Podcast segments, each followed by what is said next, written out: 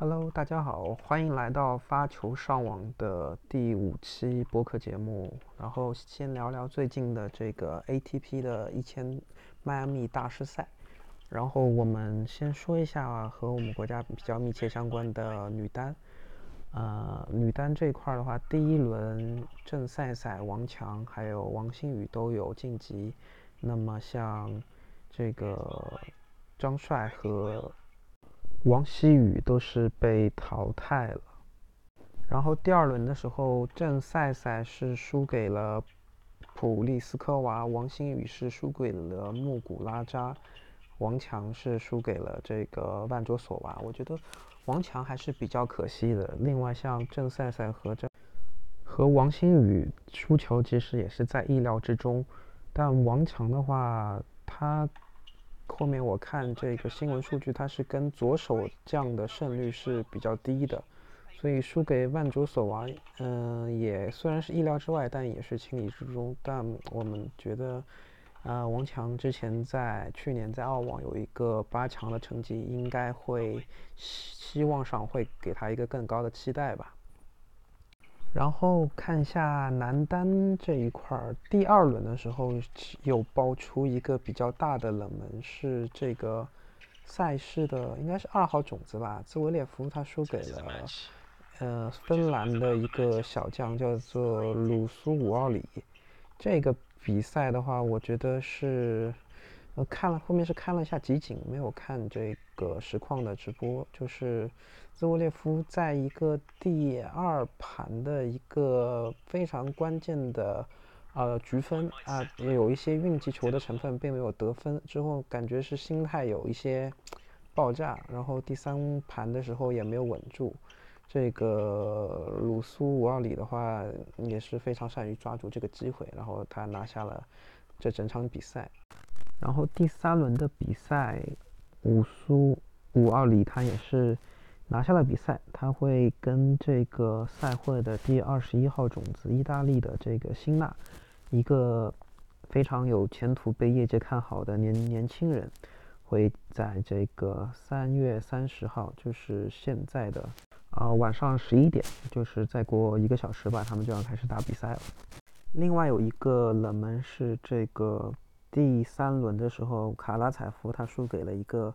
美国选手柯达，那卡拉采夫他之前刚拿了一个 ATP 五百的，好像是迪拜的一个冠军，然后澳网进了四强，可以说是手感火热。但是他输给了这个柯达，柯达之前是赢了十号种子这个意大利选手福福格尼尼。呃，柯达其实我并不是很了解他，我我看了一下集锦，我感觉卡拉采夫他这一场的比赛确实。呃，第一盘之后是有些松懈还是怎么样的，就是觉得不是很在状态。对，然后的话，柯达的话，他第四轮他是会面对五号种子阿根廷的施瓦兹曼，会在三月三十一号，就是明天的凌晨三点半去进行。然后第三轮有一场比较精彩的比赛是景之圭和西西帕斯。那景之圭他之前是有比较严重的伤病。呃，休养恢复了一年多的时间吧，然后现在他是赛会的二十八号种子，西西帕斯他是两号种子，呃，他们进行了三盘，最后是六比三、三比六、六比一。那么西西帕斯他是在第二盘的时候，嗯，接受到了这个景之圭比较严峻的一个挑战，然后在第三盘啊，这个六比一，呃。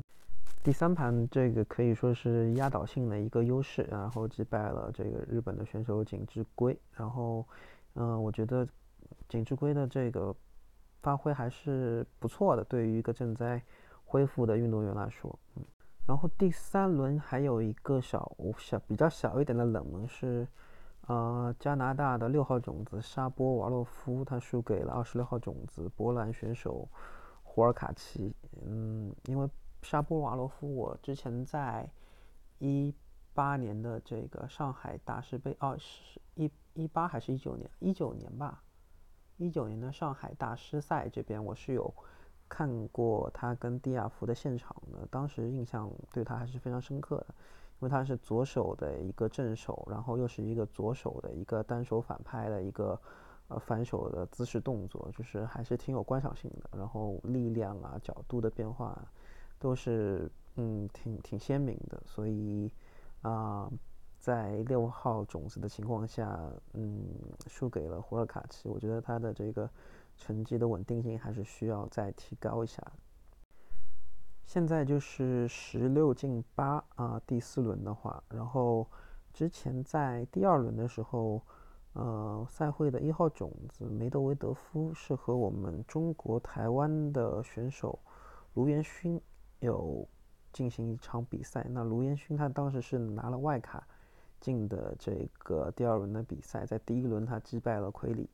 啊，奎里也是一个美国的一个，呃，我还我我还真认识他的一个选手，因为我在大师赛的时候也看过他的一些训练。我觉得卢彦勋能赢他还是挺挺了不起的。